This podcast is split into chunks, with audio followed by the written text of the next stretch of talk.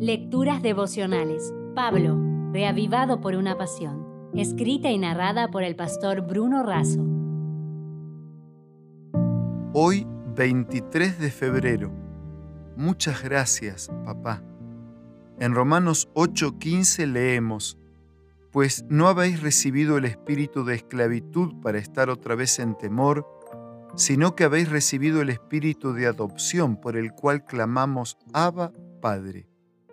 Abba es una expresión aramea usada para indicar una estrecha relación entre el Padre terrenal y sus hijos, que implica cariño e intimidad. Literalmente significa papá o papito.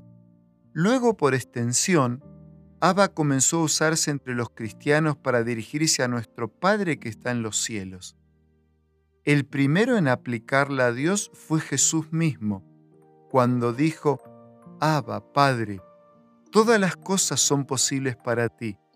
Aparta de mí esta copa, mas no lo que yo quiero, sino lo que tú.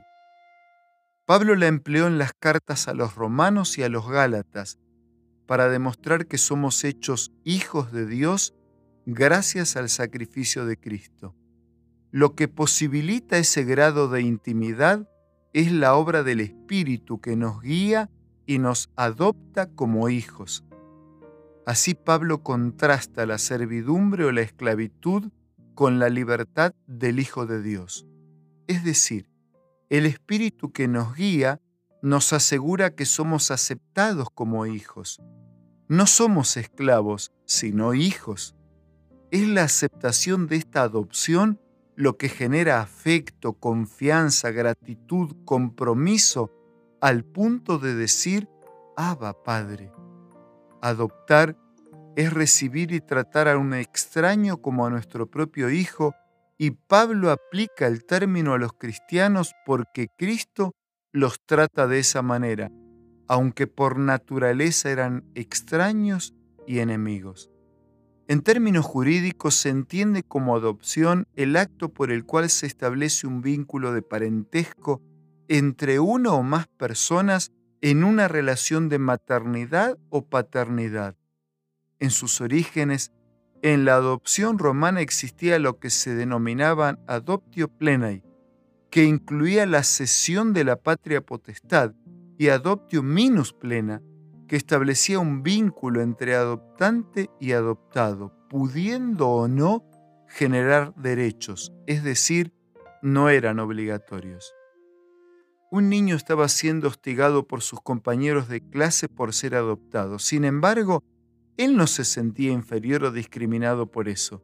Así que les preguntó, ¿ustedes no son adoptados? ¡Qué pena! No se preocupen, alguien los va a adoptar. Era tal el privilegio que sentía que su autoestima estaba alta, se sentía valorado, querido, tenía sentido de pertenencia, un nombre, una familia, una educación, un presente, un futuro y una herencia. Por eso, concluyendo, les dejo un abrazo y el siguiente mensaje. Fue el amor lo que movió a nuestro Padre que está en los cielos a adoptarnos de manera plena con todos los derechos presentes y eternos. Y es el amor lo que debe llevarnos a decir en palabras y en una vida consecuente, Abba Padre, muchas gracias, papá. Si desea obtener más materiales como este, ingrese a editorialaces.com.